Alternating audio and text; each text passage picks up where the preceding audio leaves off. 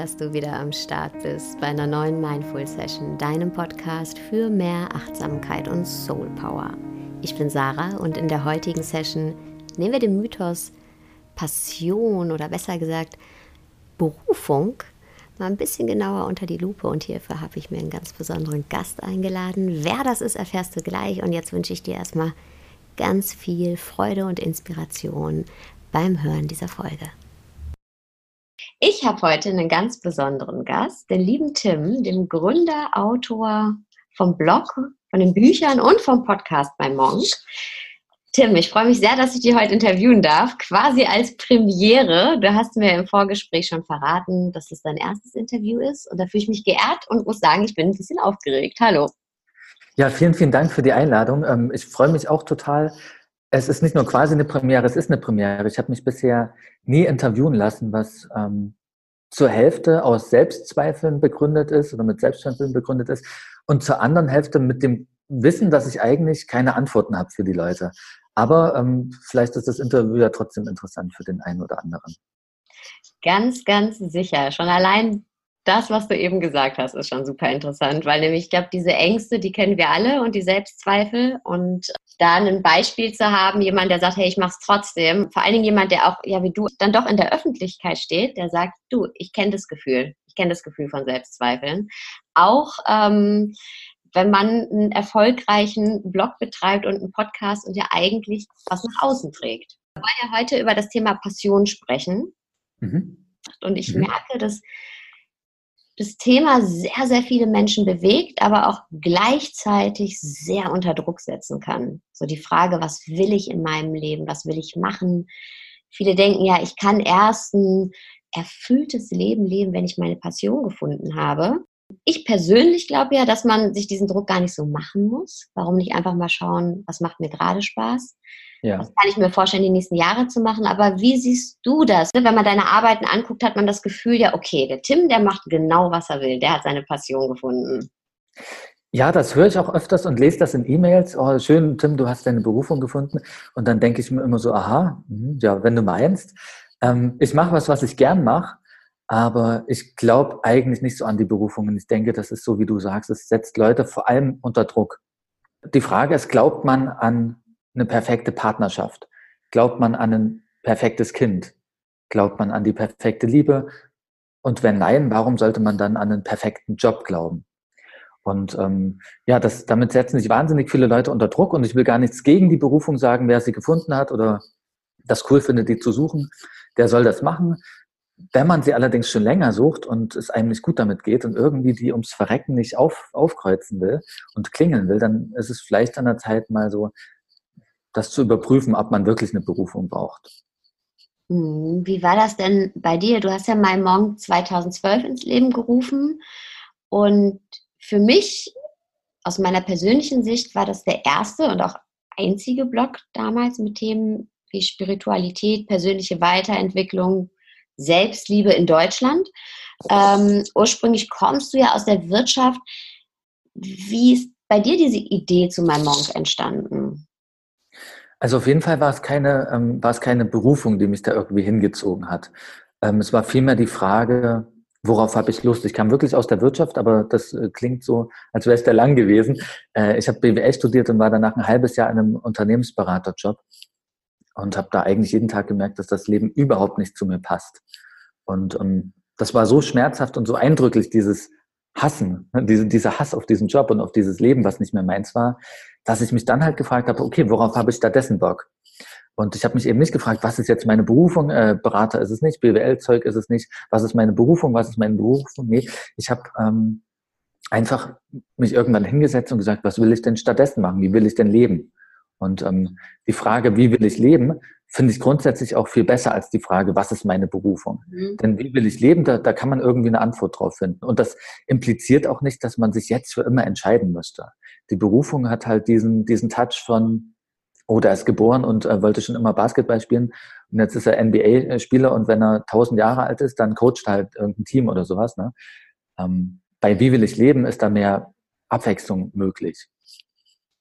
Das heißt, du würdest sagen, das Wie kam vor dem Was?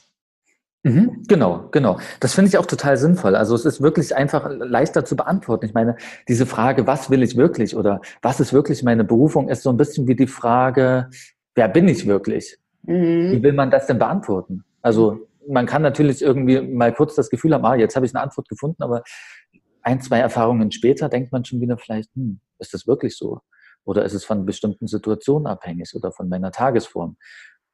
Und ähm, ja, die Suche nach der Berufung, die Frage nach der Berufung lässt sich da vielleicht genauso schlecht eindeutig beantworten. Wenn man es aber versucht, setzt man sich halt unter Druck. Also du kannst es wirklich ähm, einfach auch probieren mit der Frage, du setzt dich hin und willst jetzt herausfinden, wer du bist. Das ist äh, relativ schwierig, äh, glaube ich. Welche Parameter waren denn für dich wichtig in diesem Wie? War für dich mhm. wichtig, dass du dir deine Zeit selber einteilen mhm. kannst, dass du von zu Hause arbeiten kannst? Mhm. Genau, also das, ähm, dieses Freiheitsding war eigentlich das Größte für mich. Ich hatte das, das größte Problem im Job war für mich, dass es eben so fest getaktet war. Ja? Ich wusste ungefähr, wann ich ins Büro kommen muss. Ich wusste, wann Meetings sind. Die habe ich auch mir selber nicht ausgesucht. Ich war ja äh, Junior-Berater, da äh, leitet man die, die, den Laden ja nicht. Und ähm, das fand ich halt total ätzend, morgens aufzustehen, und nicht nur zu wissen, was an dem Tag konkret anfällt, sondern eigentlich auch zu wissen, was in einer Woche anfällt oder in einem Monat, weil es einfach festgeschrieben ist. Und zwar von jemand anderem. Und ähm, ja, also die Sehnsucht danach, aufstehen zu können und Dinge zu tun, die ich grundsätzlich bejahe und zwar grundsätzlich auch in, in, meiner Geschwindigkeit tun kann und so wie ich mir das zeitlich steuere, das, das war eigentlich der größte Punkt. Ich habe den Job auch als total sinnlos empfunden und so, das waren andere Faktoren, ne, dass ich irgendwie gern was machen wollte, was ich so ein bisschen sinnvoll zumindest finde. Und ich wollte gern auch ein bisschen kreativer sein. Also die inhaltliche Arbeit hat mir auch nicht so zugesagt, ja, dieses Excel-Listen und PowerPoint-Kloppen. Mhm. Ähm, war jetzt nicht unbedingt mein großer Traum. Aber ich glaube, das Wichtigste für mich war dieses, wie will ich leben, in welchem Rahmen will ich leben. Nicht unbedingt, was will ich tun, sondern erstmal, in welchem Rahmen will ich leben. Und der Rahmen war für mich eben dann der Traum davon, vom Internet leben zu können, von der Website. Mhm, also diese Freiheit, die das auch mit sich bringt, mhm. wahrscheinlich. Ne? ja. Wie bist du das angegangen? Wir sind ja auch alles Menschen mit einer, wir leben, sind ein sehr perfektionistisches Volk. Mhm. Ähm, Hattest du da auch mal so den Gedanken, hey, jetzt muss ich erstmal zehn Jahre ins Kloster, bevor ich mich mal Monk nenne, oder ich muss erstmal WordPress total verstanden haben. Am besten mache ich noch eine Ausbildung als Grafikdesigner, damit ich mir die eigenen Grafiken machen kann. Ja. Ähm, also hattest du da auch so diese, diese perfektionistischen Hürden, die man sich selber setzt, oder ist es dir einfach gefallen, wirklich ins ins Tun zu kommen und was würdest du den Leuten da raten, wie man da am besten vorgeht? Also das war mir nicht nur bekannt, dieser Perfektionismus, das ist mir auch noch bekannt. Ich habe vor einem halben Jahr ungefähr mit dem Podcasten angefangen. Mhm. Das habe ich auch schon ein, zwei Jahre dann vor mir hergeschoben und hatte echt drüber nachgedacht, ob ich nicht erst eine Stimmausbildung machen muss, ähm, damit es richtig cool klingt. Und ähm, damals war es genauso. Und ähm, ich hatte von MyMonk hatte ich ein bisschen eine andere Idee. Eigentlich sollte das eine unabhängige Informationsplattform werden. Und dann ist natürlich so eine Marke wie MyMonk, die nichts mit einem selber zu tun hat, total legitim. Mhm. Und ich habe dann damit angefangen, Informationen zusammenzutragen. Das war gar kein Schreiben und es ging überhaupt nicht um mich in dem ersten halben Jahr. Wirklich gar nicht. Und es war wirklich so geplant, als wäre ich da so der Manager und würde irgendwie Content verwalten in irgendeiner Form. Und ähm, dadurch war da auch nicht so der Druck da, ähm, selber im Kloster gewesen sein zu müssen oder sowas. Ne? Aber ich habe halt gemerkt, dass das eigentlich dann auch wieder nicht so äh, inhaltlich nicht genau das war von der Tätigkeit, die ich machen wollte. Und dann habe ich mich langsam getraut, so ein bisschen selber zu schreiben, aber wirklich in kleinen, kleinen Schritten. Und ähm, das war übrigens, und das finde ich irgendwie motivierend zum Rückblick, das war genau der Moment, wo es losging äh, zu wachsen, mein Monk. Im ersten halben Jahr ist fast gar nichts passiert, als ich versucht habe, mir es so super bequem zu machen ne? Mhm. und nur andere zu interviewen und Informationen zu sammeln. Da ist nichts passiert, gar nichts. Das Ding ist nicht gewachsen, ein halbes Jahr, obwohl ich wirklich Fulltime dran gearbeitet habe. Und erst in dem Moment, wo ich mich getraut habe, mit meinen Ängsten und dann auch über die Ängste geschrieben habe, rausgetraut habe und in kleinen Schritten mich mehr und mehr gezeigt hat, und das war wirklich ein super langsamer Prozess und super langer Prozess, erst dann ging es aber irgendwie bergauf. Also Baby Steps und im eigenen Tempo, auch wenn es dann halt Jahre dauert, mein Gott. Das finde ich so, so schön, dass du das sagst, ähm, weil wir immer so das Bild suggeriert kommen, du musst gleich von 0 auf 100 gehen. Mhm. Ich merke das auch bei mir selber, dass es, na, ich bin wie so eine Zwiebel, ja, Layer mhm. by Layer, die sich mhm. schält. Und ähm, gerade für diese innere Entwicklung und auch was von innen nach außen zu tragen, das ist ein Prozess und der geht ja. nicht schnell. Das ist ja, ich muss ja als Mensch auch erstmal mitwachsen. Ja. Mein eigener Mut muss wachsen. Ähm, das wirklich nach außen auch eine persönliche Geschichte zu erzählen. Mhm. Und ich finde das wunderschön, dass du das sagst, dass es halt ja Baby Steps sind und ähm, man muss ja sich mitentwickeln, sonst funktioniert das ja. nicht. Und ich finde auch das macht tatsächlich deine Texte oder auch deinen Podcast für mich persönlich so, so, so wertvoll, weil ich immer das Gefühl habe, du schreibst und sprichst aus der eigenen Erfahrung. Mhm. Und das schafft ein Gefühl von Nähe und von Zugehörigkeit und das schafft eine Verbindung. Das freut mich, dass du das sagst. Und ich will noch was ergänzen, weil du Zwiebel meintest. Mhm. Wenn ich eine Zwiebel schäle, dann muss ich weinen. Mhm. Und ähm, ich glaube so, dass das lässt sich auch da eben auf die Metapher übertragen. Es gibt dann immer Wachstumsschmerzen. Und ähm, wir leben, ich habe ich hab gelesen ähm, neulich, dass wir in so einer ähm, Courage Culture, so einer Mutkultur leben. Und es wird gerade so in der Selbsthilfeindustrie gesagt, wir sind eigentlich nur einen Schritt davon entfernt, was ganz Großes zu haben, was ganz Großes zu schaffen. Und dieser eine Schritt ist nur, man muss halt mal genug Mut, Mut zeigen und schon läuft alles. Und ich glaube, dass es erstens nie mit einem Schritt getan ist und zweitens, dass es auch nicht so ein Befreiungsschlag ist, ähm, so ein Hollywood-mäßiger, wo dann alles geil ist und man nur noch, ähm, man nur noch glücklich ist, sondern diesen, diesen Mut umzusetzen in kleinen Schritten, auch das ist echt, kann echt schmerzhaft sein.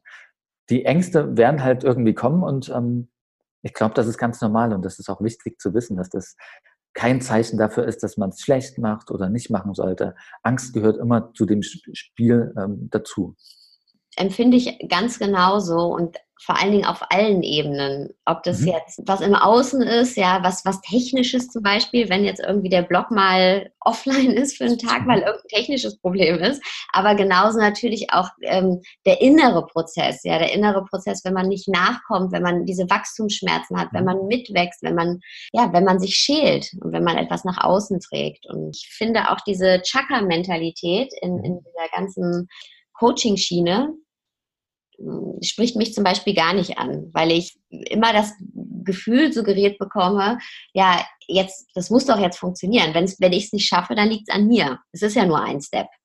Ja. Aber es ist nicht nur ein Step. Mhm. Und es liegt auch nicht nur an dir. Es, ähm, das fing wohl damit an, diese, die, dieser Punkt, an dem wir jetzt sind, ne? Mhm. Ähm, fing damit an, dass irgendwie dieser amerikanische Traum vom Tellerwäscher zum Millionär entstanden ist. Und da hieß es dann, okay, guck mal, jeder kann alles schaffen im Beruf. So. Und das ging dann weiter, dieses Konzept. Und ähm, irgendwann hieß es dann so, jeder kann alles schaffen. Jeder kann aussehen, wie er will. Jeder kann den Partner finden, den er will, und zwar relativ schnell oder nur mit eigener Anstrengung. Braucht auch gar nicht groß Glück dazu. Jeder kann alles haben, was er will. Da ist aber noch jemand, der mitspielt und das ist das Leben. Und um, ähm, man hat nicht immer alles unter Kontrolle. Und ja, ja, das Außen sowieso nicht und das Leben auch nicht. Ja, genau, das passiert einfach zwischendurch. Zwischen allem, was man plant, passiert das Leben. Ja. Und ähm, die Frage ist ja auch, wie viel glücklicher ist man denn, wenn man das dann alles hat? Also ist ja auch so ein großes Thema. Wir alle kennen das, ja. Wenn wir etwas geschafft haben, sind wir vielleicht kurz glücklich, aber dann kommt ja direkt wieder dieses Insuffizienzgefühl, dieses Gefühl von, ja. okay, jetzt brauche ich aber das nächste Ziel, jetzt muss ich das nächste Ziel mhm. ähm, erreichen, egal ob das in beruflichen Sachen ist, in, ja. in persönlichen, ne? Am Anfang ist man ganz froh, wenn man es einmal die Woche zum Sport schafft, hinterher müssen es mhm. auf einmal dreimal die Woche sein. Also mhm. dieses ganze Selbstoptimierung, Selbstverwirklichungsding ist ja auch äh, eine fucking lange To-Do-Liste und ja. manchmal läuft dann eigentlich die Selbstverwirklichung oder das Glück an einem vorbei, mhm. weil man nur beschäftigt ist, damit von einem zum nächsten zu rennen. Ja, ähm, da finde ich auch die, die, die Frage interessant. Also jeder, der seine Berufung jetzt sucht und irgendwie damit nicht so glücklich ist mit dieser Suche, könnte natürlich auch eine andere Frage sich stellen. Und zwar, warum suche ich denn die Berufung? Ja? Was verspreche ich mir davon? Verspreche ich mir davon, dass ich dann heil bin und wertvoll? Verspreche ich mir, dass mich dann alle ganz toll anschauen und klatschen? Äh, verspreche ich mir, dass es äh, dann alles leicht wird? Es ist eine Fluchtfantasie. Vielleicht macht es mehr Sinn, sich über sowas sogar Gedanken zu machen, als über die Berufung, die es vielleicht eh nicht gibt oder die man zumindest nie sicher äh, wissen kann. Absolut. Was projiziere ich rein in die Vorstellung von Erfolg? Mhm. Von Beruf? Genau. Was projiziere genau. ich da rein, was ich, aber was liegt da drunter, was ich wirklich. Ja. ja. Ja, so äh, Berufung ist, glaube ich, so ein Fluchtthema. Ne? Das ist halt so die eigentlich nur eine, sagen wir mal, ein bisschen scheinbar sinnvollere Alternative zum, zu der Fantasie, ich sitze irgendwann äh, reich und schön am Strand und äh, saufe nur noch Cocktails. Mhm. ja, das stimmt. Du schaffst ja, ich ja eben schon gesagt, für mich persönlich und ich glaube für alle Leser und Hörer diese Verbindung, dieses Gefühl von Zugehörigkeit. Ja? Du bist my Monk und nicht my Guru, also das Gefühl, okay, ich kann mich da 100% mit identifizieren. Mhm. Ähm, und du hast doch auf deiner Seite geschrieben, es zeigt dir, du bist nicht allein. Mhm. Aber du bist ja allein zu Hause. Also du könntest ja im Endeffekt deinen äh, dein Blog und deinen Podcast alles von zu Hause aus machen. Du müsstest mhm. ja eigentlich nicht in Büro gehen. Du brauchst keine Struktur dafür, was mhm. ja eingangs auch diese Freiheit war, der Wunsch nach dieser Freiheit, die du beschrieben hast. Aber es bedeutet ja auch, dass du dich immer wieder selbst motivieren musst. Also mhm. alles kommt ja aus dir heraus. Wenn du nichts machst, passiert nichts.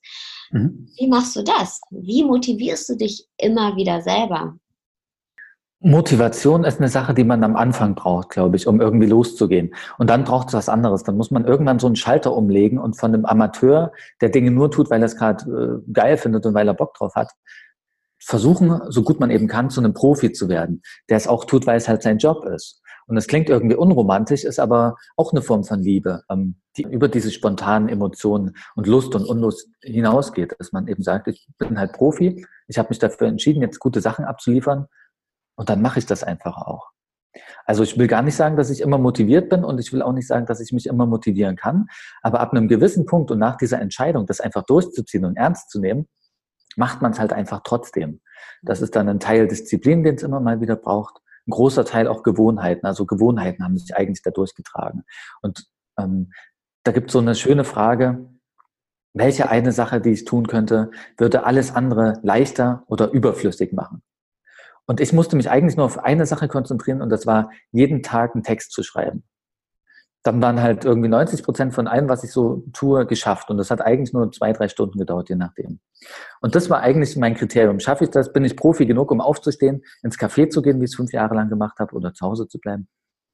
Und schaffe ich diesen einen Text zu schreiben, einfach weil ich Profi bin und weil ich nicht nur ein Blogger sein will, der übers Bloggen schreibt oder anderen erzählt, dass er bloggt oder bloggen will und der auf irgendwelchen äh, Bloggerkonferenzen rum, rumhängt, statt einfach seine äh, Arbeit zu machen. Mhm. Dieses Thema Selbstverwirklichung ist ja auch ein sehr mhm. mystifiziertes Thema, ja. Und das mhm. Entmystifizieren, das wirklich ähm, haptisch zu machen, mhm. runterzubrechen, zu sagen, mhm. du kannst das machen, was du willst und fang einfach mit was ganz Konkretem an.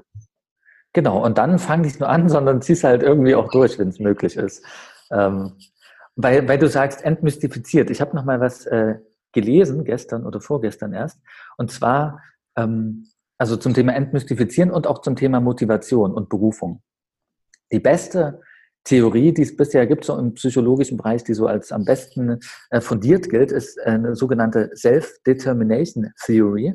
Und die geht davon aus, dass man keine Berufung braucht, um motiviert zu sein, intrinsisch motiviert und glücklich zum Beispiel bei der Arbeit, sondern dass eigentlich drei Faktoren zusammenkommen müssen. Das erste, Autonomie, das Gefühl, dass man Kontrolle hat über das, was man tut und über seinen Tag.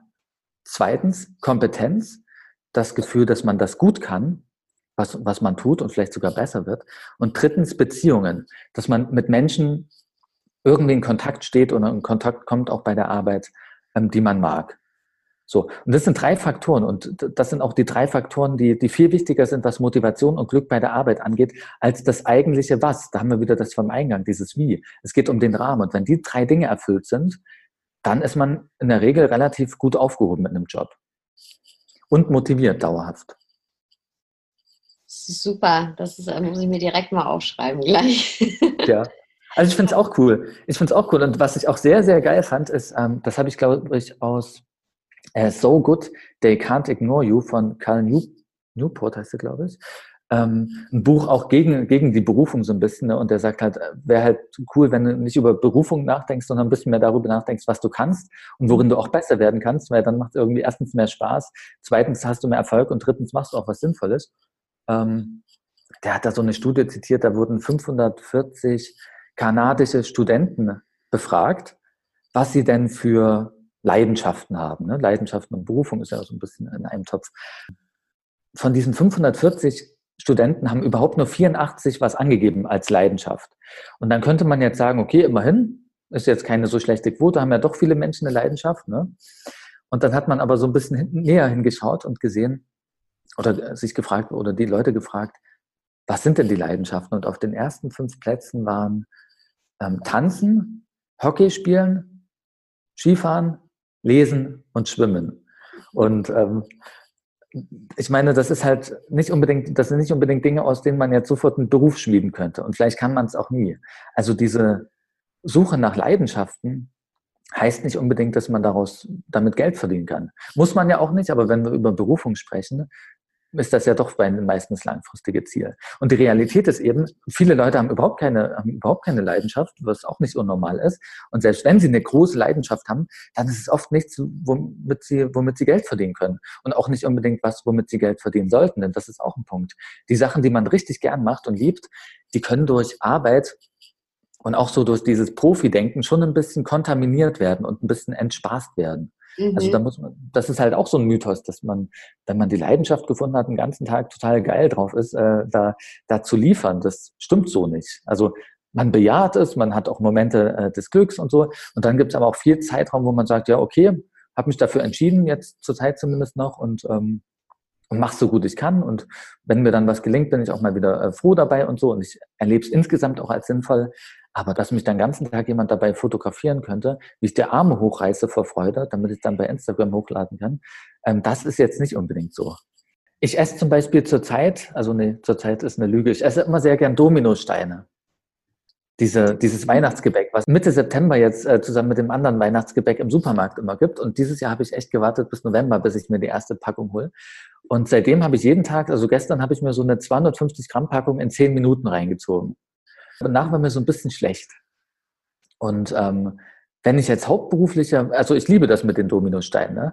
aber wenn ich jetzt hauptberuflicher Dominosteinesser wäre und mich auch um nichts, nichts anderes kümmern müsste, jemand würde mir die Dominosteine holen und so weiter ne? und auch die Packung aufreißen und mir die immer schön drapieren auf so einem Teller, so, zu so einer schönen Pyramide.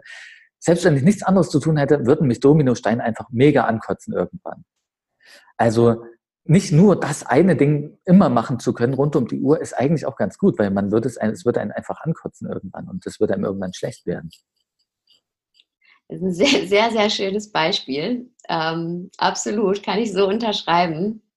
Ich glaube, wir brauchen alle ein Portfolio oder wie auch immer man das nennen möchte, eine gesunde Mischung an Dingen, die uns einfach Freude machen. Und ähm, ganz wichtig, was du eben auch gesagt hast, wo wir auch Erfolge sehen. Absolut, ja. Also das ist, das ist so eine andere super interessante Studie, die eigentlich dieses, das ganze Berufungsthema auch wieder so ein bisschen äh, ja, unnötig macht. Äh, das, also wenn du, wenn du dir anschaust, welche Leute wie lange motiviert sind, da gab es so eine Riesenstudie, wo irgendwie Tausende von Mitarbeitern Tagebuch führen mussten ne, über ihren Zustand, sind sie gerade motiviert, haben sie Freude dran und so. Und es gab einen Faktor, der einen riesigen Unterschied äh, gemacht hat, ob die glücklich waren bei der Arbeit, ob die gern hingegangen sind, ob die motiviert waren oder nicht. Und dieser eine Faktor war, wie oft die kleine Erfolgnisse und Erfolgserlebnisse gehabt haben. Und das können noch so kleine gewesen sein. Ähm, wenn die, die, jeden Tag irgendwie was Kleines gehabt haben, wo die gedacht haben, hm, es geht irgendwie voran, hm, das ist mir jetzt mal gelungen, hm, ich werde langsam ein bisschen besser, dann war das, war das halt wirklich super erfüllend für die, super motivierend und die sind bei der Stange geblieben. Und wie machst du das äh, jetzt mal umgekehrt? Bei jedem kommen ja auch mal so Zeiten, wo es mal nicht so gut läuft. Der Blog ist ja super erfolgreich. Ich glaube, das über 100.000 Leser im Monat. Der Podcast, das Feedback ist ja Wahnsinn. Aber trotzdem wird es wahrscheinlich auch in deiner Laufbahn mal Momente gegeben haben, wo vielleicht mal die Klickzahlen niedriger sind, wo es mal nicht so läuft. Mhm. Ähm, ist es da auch die Professionalität, die dir der dieses Gefühl gibt von, nee, du, ich lasse mich davon jetzt nicht runterziehen, das erwischt mich vielleicht in einem Moment, aber natürlich mache ich weiter? Oder ähm, was sind da so deine Techniken, wenn du da mal auf Widerstände stößt? Also ich lasse mich runterziehen. Ähm, nicht jedes Mal, aber manchmal gab es da schon Phasen, wo ich auch Wochen und Monate irgendwie gehadert habe, damit dass Sachen nicht so vorangingen, wie ich es mir gewünscht hätte und so. Ne? Also das, ähm, da, auch da kann ich sagen, ich lasse es nicht an mir abprallen. Ich kann es nicht. Ich, ich würde es gerne an mir abprallen lassen, aber es geht nicht. Und ähm, dann waren es unterschiedliche Sachen. Dann habe ich entweder mir irgendwas Neues gesucht, äh, auf das ich dann Bock habe, gerade. Oder ich habe ähm, aufgeschrieben, was, ich, was es so für Erfolgserlebnisse gab, eben an dem letzten Tag oder an diesem Tag oder im letzten Jahr, um mir das einfach bewusster zu machen. Oder ich habe, und darin bin ich leider nicht gut, ich habe ein bisschen Abstand mir gegönnt. Hm. Und es war dann nicht so ein Abstand wie, ich mache jetzt mal eine Podcast-Folge, wo ich sage, ich brauche eine kleine Pause, aber ich bin bald wieder da, weil du kannst es mal beobachten, wenn, wenn du so eine Podcast-Folge irgendwo siehst oder so einen Blogtext, dann ist das Ding tot. Zu 99 Prozent ist das der letzte Eintrag. Also so war es jetzt nicht, aber ich habe ab und zu versucht, und daran bin ich wirklich nicht gut, ein bisschen Abstand zu gewinnen. Mhm. Und halt auch immer wieder so innerhalb des, des Ganzen so der Freude nachzugehen. Das ist auch ähm, um das hier nicht alles irgendwie nur scheiße zu finden und so, ähm, das ganze Berufungsthema und die Leute irgendwie da jetzt hängen zu lassen in, in, in einem Job, den sie vielleicht nicht mögen. Ich glaube nicht an die Berufung, aber ich glaube an was anderes. Ich glaube an die Intuition und die Intuition ist halt nichts Gottgegebenes oder sowas, ne? Ja, nichts Magisches, sondern die Intuition ist äh, inzwischen sehr gut erforscht und Intuition ist das unbewusste Erkennen von Mustern.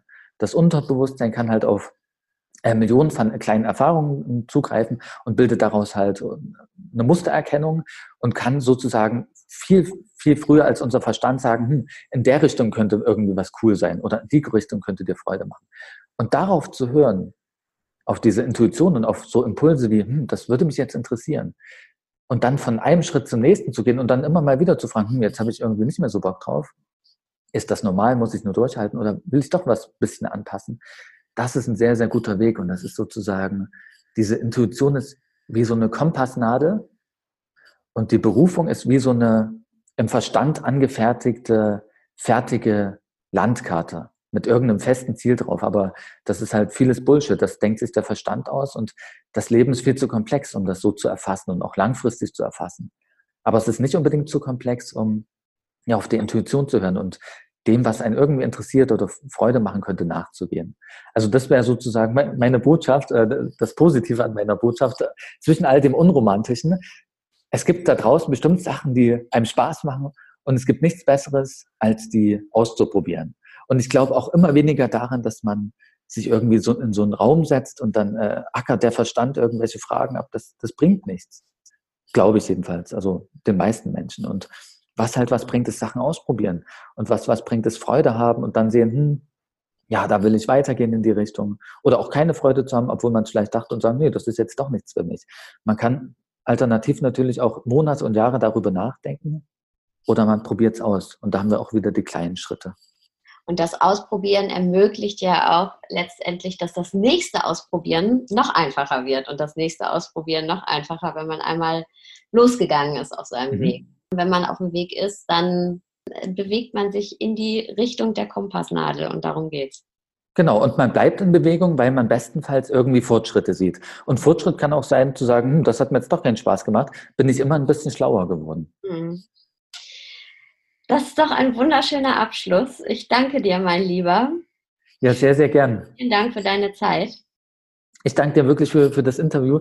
Äh, freue mich sehr, dass wir das gemacht haben und äh, es war mir eine große Ehre, das bei dir zu tun, meine Premiere. vielen Dank, vielen, vielen Dank. Danke, dass du heute wieder zugehört hast. Und wenn du noch mehr von Tim hören oder lesen möchtest, dann check unbedingt seinen Podcast My Monk aus, den gleichnamigen Blog, seine Bücher.